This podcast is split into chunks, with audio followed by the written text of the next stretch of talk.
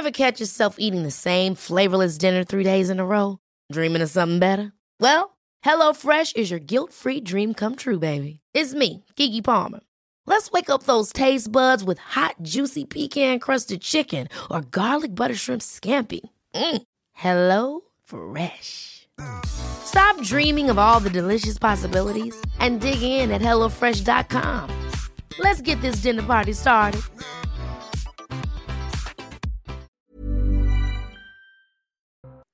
Bonjour, aujourd'hui dans la santé, expliquez à ma fille, je répondrai aux questions de Sacha sur les maux de tête, les céphalées, les migraines et nous vous dirons comment s'y retrouver.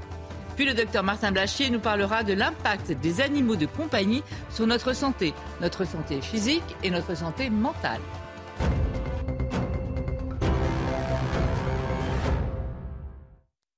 Alors Sacha, aujourd'hui, un sujet des plus concernants. Hein. Qui n'a jamais eu une fois dans sa vie un mal de tête hein.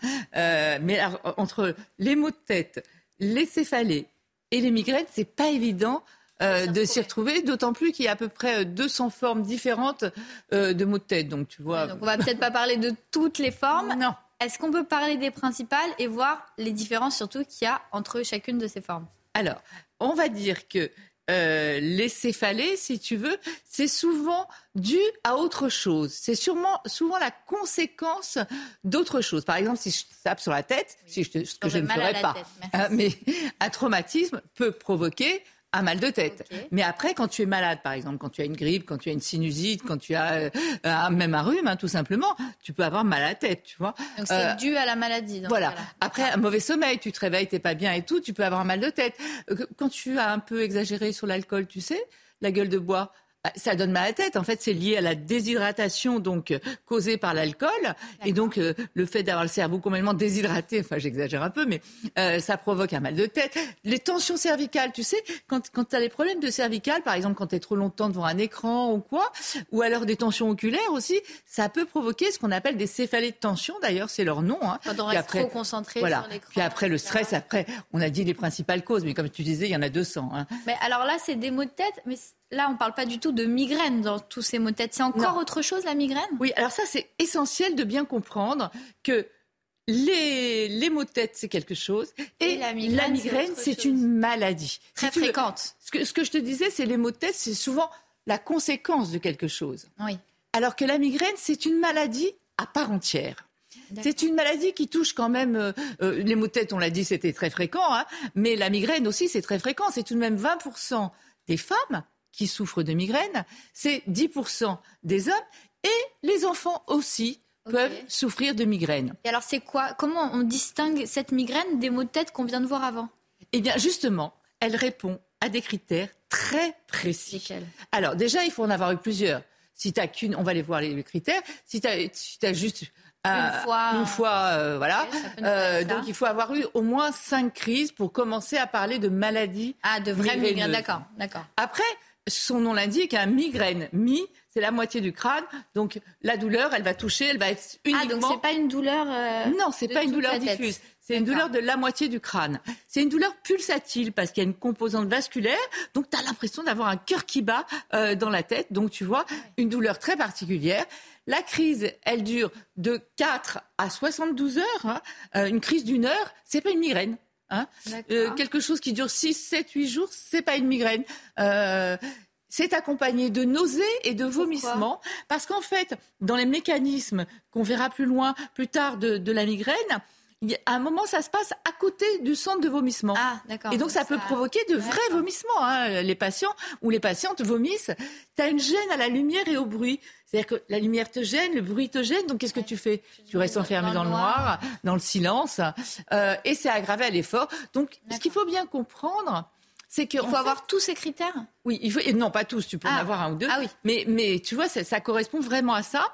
Mais ce qui est important, c'est de comprendre à quel point chez certaines euh, formes de, dans certaines formes de migraine, ça peut impacter votre vie socio-professionnelle. Quand tu peux plus garder ah bah, tes si tu es obligé de rester dans le noir plus, pendant 6 heures. Donc, euh, tu vois, c'est il y a quand même. Euh, donc là, là c'est les migraines. Et, et, et, pour revenir à ta question, la différence entre les céphalées les et voilà, les migraines, c'est que les autres, les céphalées, les maux de tête, ce sont des douleurs qui sont diffuses. Tu vois, c'est tout. Ça fait comme un étau à peu près dans le front Elles ne sont pas pulsatiles, c'est-à-dire tu sens pas comme un cœur qui bat car elles ne sont pas vasculaires. Et euh, il n'y a pas de nausée, il n'y a pas de signe digestif. Il n'y a pas de nausée, de vomissement, etc. Donc voilà un petit peu. Donc si vous voulez savoir si vous êtes touché plus par des maux de tête ou plus par une migraine, rappelez-vous de ça. Et euh, voilà les principales différences. D'accord. Et là, on parle de la migraine en général, mais on entend souvent parler de, de migraine ophtalmique. Ah oui. Alors, qu'est-ce que c'est et quel est le rapport entre la migraine, le mal de tête et les yeux alors en fait, pourquoi c'est touché Tu as raison. Souvent, on entend j'ai une migraine ophtalmique, etc. Ça s'appelle les migraines.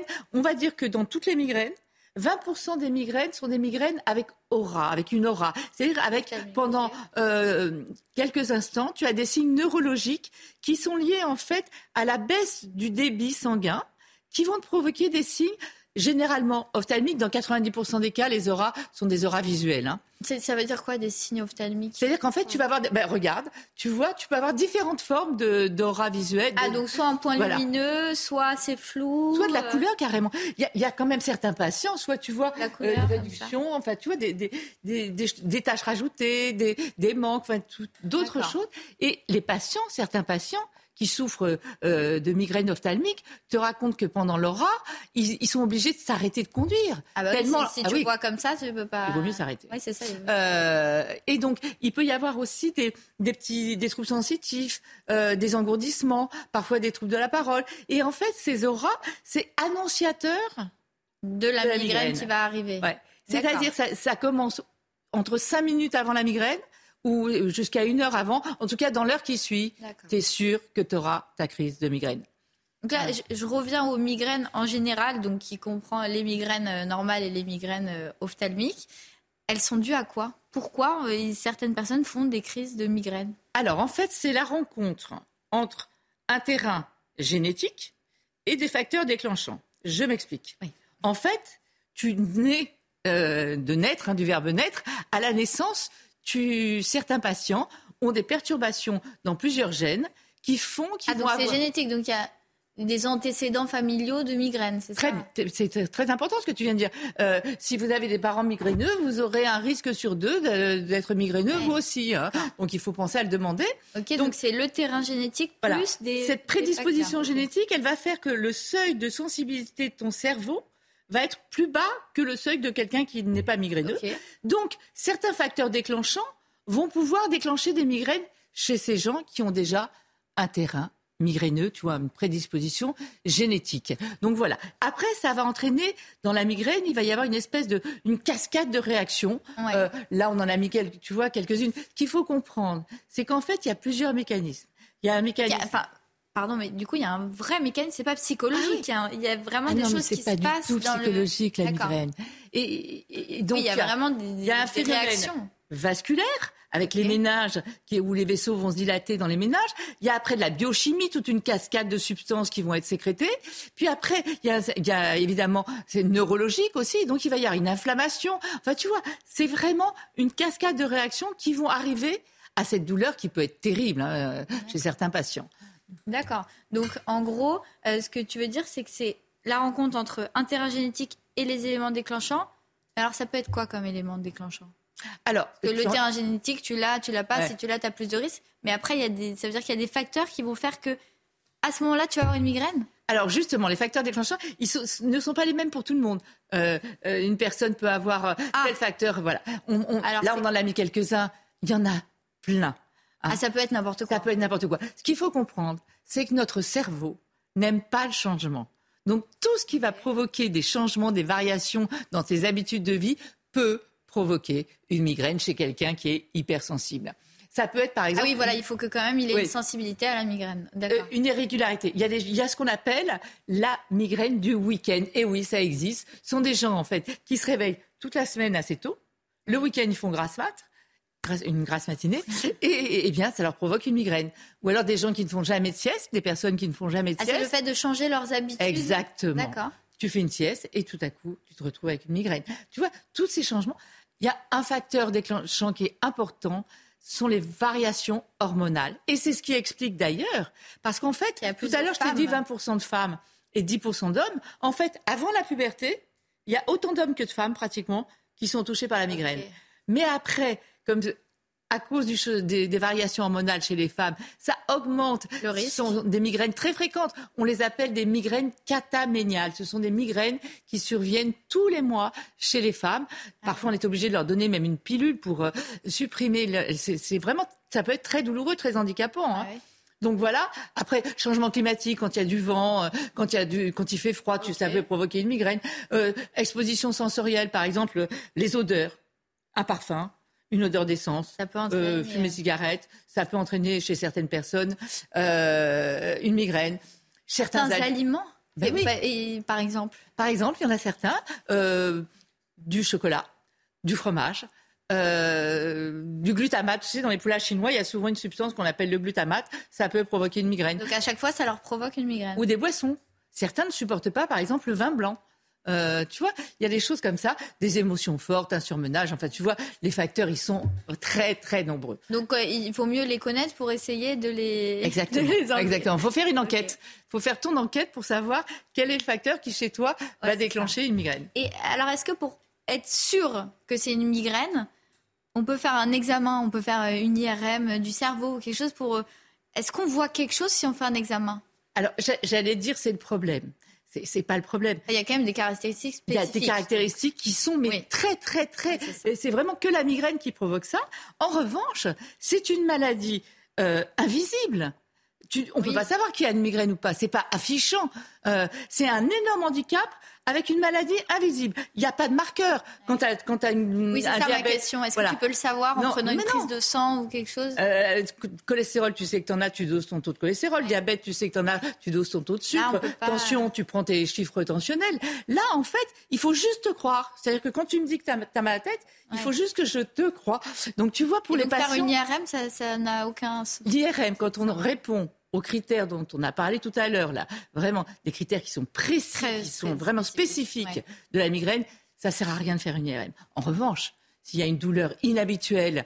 Euh, j'ai oublié de le dire tout à l'heure dans les, dans les maux de tête aussi, il y a les maux de tête qui peuvent être dus à des tumeurs, euh, où là, ce sont des maux de tête très particuliers. Ah oui, là, on sort complètement des migraines. on, sort, euh, on, revient aux, autres. Là, là, en revanche, il faut immédiatement euh, faire une, une, IRM. Et faire une... Euh, par exemple, une douleur brutale d'un seul coup, de, comme un coup de tonnerre dans le cerveau, là évidemment, c'est une urgence. Ça peut être un accident vasculaire cérébral. Enfin, tu vois, là, ça peut être. Mais quand il y a les critères précis, on ne fait pas d'IRM. Et donc, pour la migraine, est-ce qu'il y a des traitements euh, Comment on fait quand, quand, on sent une crise venir Qu'est-ce qu'on fait euh, Est-ce qu'il faut consulter Est-ce que ça sert à rien Est-ce qu'on peut prendre des médicaments Ou est-ce que ça sert à rien? Alors, le maître mot, c'est d'aller consulter. Oui. En fait, les, gens vivent la migraine comme une fatalité. C'est rien, c'est un mal de tête. J'ai l'habitude. Ouais, chérie, euh, pas ce soir, j'ai mal à la tête. Enfin, c'est un, petit côté un peu. Migraine. Oui, pardon, j'ai la migraine. Euh, c'est un côté un petit peu péjoratif, tu vois. Alors qu'en fait, c'est une vraie maladie et c'est une maladie très handicapante. Donc il faut vraiment aller voir quelqu'un. Donc il faut vraiment aller consulter. Comme ça, vous saurez si c'est un mal de tête ou si c'est une migraine. Et dans le cas de si c'est une migraine, est-ce qu'on peut prendre du doliprane ou des médicaments Alors, non, parce que dans, la dans le mal de tête, oui, mais dans la migraine, non, parce qu'en fait, ce sont des phénomènes ou vasculaires ou inflammatoires, donc le paracétamol ne va pas être adapté. En revanche, il y a tout un tas de traitements. Il y a des triptans qui ont changé la vie des patients. Comme il y a une vasodilatation dans la migraine, c'est-à-dire que les vaisseaux se dilatent, là, ça va être un médicament qui va rétrécir euh, le, le vaisseau, donc le débit sera moins fort, donc tu auras moins d'effet, ça va réduire la migraine. Si ça ne marche pas, on peut donner des anti-inflammatoires, puisqu'il y a une composante inflammatoire aussi.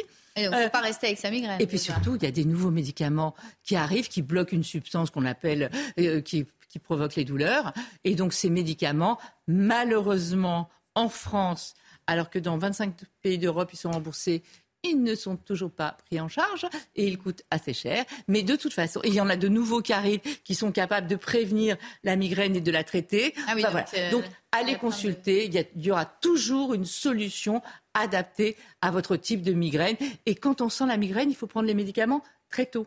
Il ne faut pas attendre que ça s'installe. Donc voilà, le maître mot, c'est vraiment d'arriver à faire la part des choses. Et d'en parler et de ne pas rester avec sa migraine. Voilà. on ose en parler, la migraine, on ose en parler et on fait la différence entre mot de tête et migraine, c'est différent.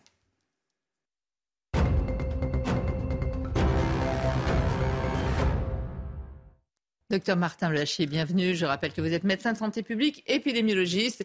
Et aujourd'hui, vous allez nous parler de l'impact qu'ont les animaux domestiques sur notre santé. Alors, on savait que c'était bien, mais là maintenant, il y a des preuves. Absolument. En fait, on s'est réintéressé beaucoup à l'effet de ces animaux de compagnie qu'on a chez nous dans nos, dans nos, appartements ou dans nos maisons sur la santé avec ce qui s'est passé pour le Covid. Avec la question qui était est-ce que finalement les gens qui ont un animal de compagnie ont mieux traversé la période très difficile, notamment des confinements et de toutes les restrictions de liberté qu'on a eues, que les autres. Et la question a été étudiée beaucoup par les Américains, elle est partagée. En fait, ça dépend vraiment d'où vous êtes.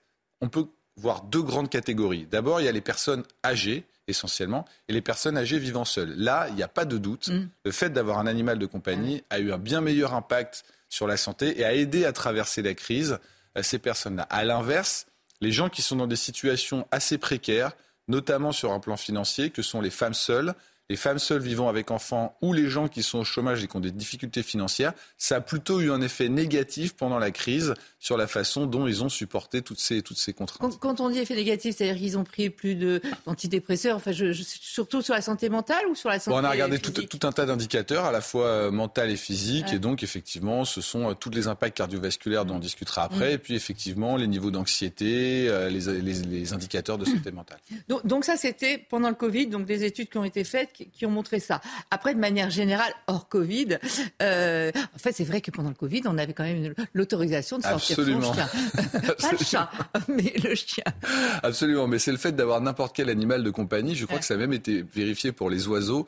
Euh, par exemple. Donc c'est vraiment la présence d'un être vivant dans l'appartement qui a joué. S'il n'y a pas la contrainte, effectivement, financière, parce qu'il faut le rappeler, avoir un animal de compagnie, ça représente aussi une charge financière. Au bien sûr, bien sûr.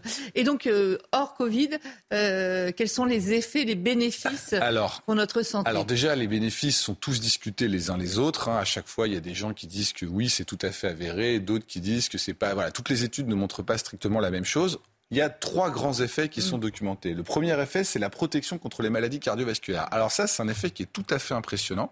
C'est essentiellement les gens qui ont des chiens. Et ça, c'est documenté par des études très solides qui montrent que le risque d'infarctus, par exemple, mm. il est baissé de plus de 10% chez les gens qui ont un chien. Parce que vous faites de l'exercice de Tout simplement parce que ça vous sort de la sédentarité. Et c'est le premier effet d'avoir un chien, c'est que vous êtes obligé d'aller marcher plusieurs fois mm. par jour. Et ça, c'est baisse de risque de mortalité et baisse de risque de maladies cardiovasculaires. Donc ça, c'est tout à fait vérifié, mm. c'est très solide. Ensuite, il y a la baisse du niveau de stress et d'anxiété. Ça, c'est relativement solide.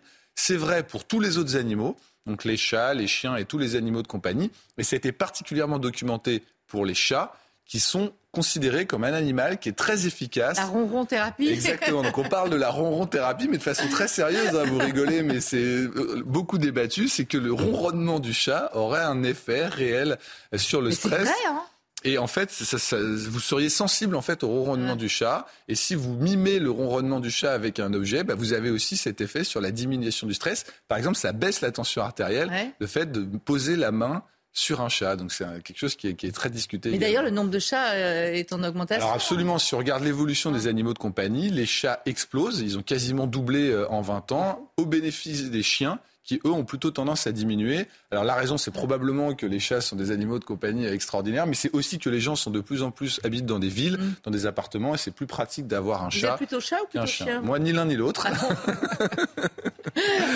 Donc je suis stressé et angoissé. on, revient à l'image d'avant. Vous aviez dit euh, trois impacts. Absolument. Le euh, troisième impact, c'est l'impact sur la cognition, qui est tout à fait intéressant. Donc là, qui se voit chez les gens de plus de 65 ans. Et ça, ils ont des données assez sérieuses pour montrer que le déclin cognitif, parce que vous avez quand même un déclin cognitif à partir d'un certain âge, ben, est beaucoup plus lent chez les gens qui ont un animal de compagnie. Et c'est un effet qui se voit surtout chez les gens qui vivent seuls. Donc, euh, si vous avez plus de 65 ans et que vous vivez seul, avoir un animal de compagnie pourrait avoir un impact sur cette moins moins rapide descente de la cognition dans le bah, En fait, il leur parle. Hein, Exactement, c'est les interactions que vous avez avec cet être vivant qui fait que ça vous stimule le cerveau et donc vous avez une meilleure cognition que si vous n'aviez pas d'animal de Non seulement il leur parle, enfin quand je dis il, puisqu'on parle des, personnes âgées là en l'occurrence, mais ça vous fait sortir de chez vous, ça crée du lien social, vous parlez avec les autres. Il n'y a rien de mieux pour parler à quelqu'un. Ça crée d'un échange. Hein. Alors encore une fois, je répète, hein, c'est vraiment un effet qui se voit surtout chez les gens qui vivent seuls, plus que chez les gens qui vivent avec d'autres personnes ou forcément l'animal de compagnie a un avantage moins, moins important. Pas toujours. oui, oui, ça dans certains cas. on en revient aux, et les enfants. Alors les enfants, il y a aussi absolument, il y a aussi beaucoup d'études qui ont été faites chez les enfants. Donc les animaux de compagnie auraient un vrai atout sur les enfants, sur plusieurs. Alors on retrouve la baisse de l'anxiété, donc qui est documentée. Effectivement, les enfants qui grandissent avec un animal domestique ont moins d'anxiété, mmh. donc cet effet apaisant, il se voit aussi chez les enfants, qui peuvent avoir des phases d'anxiété mmh. liées au fait qu'ils se développent et qui doivent s'adapter beaucoup plus que nous au, au monde qu'ils découvrent.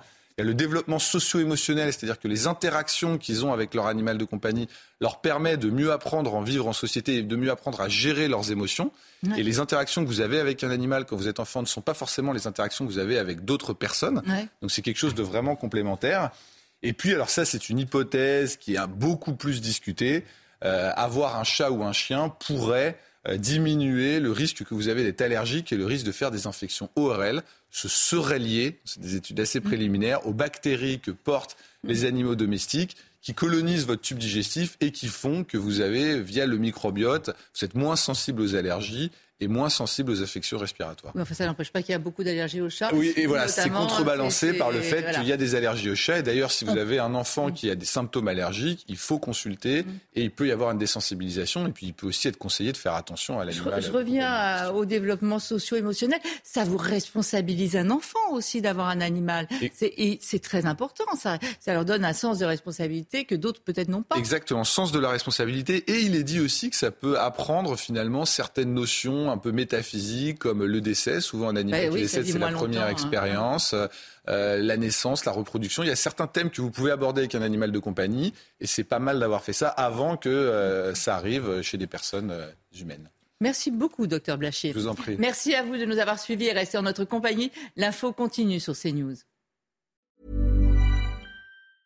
Ever catch yourself eating the same flavorless dinner three days in a row? Dreaming of something better? Well, HelloFresh is your guilt-free dream come true, baby. It's me, Kiki Palmer. Let's wake up those taste buds with hot, juicy pecan-crusted chicken or garlic butter shrimp scampi. Mm. Hello Fresh. Stop dreaming of all the delicious possibilities and dig in at HelloFresh.com. Let's get this dinner party started.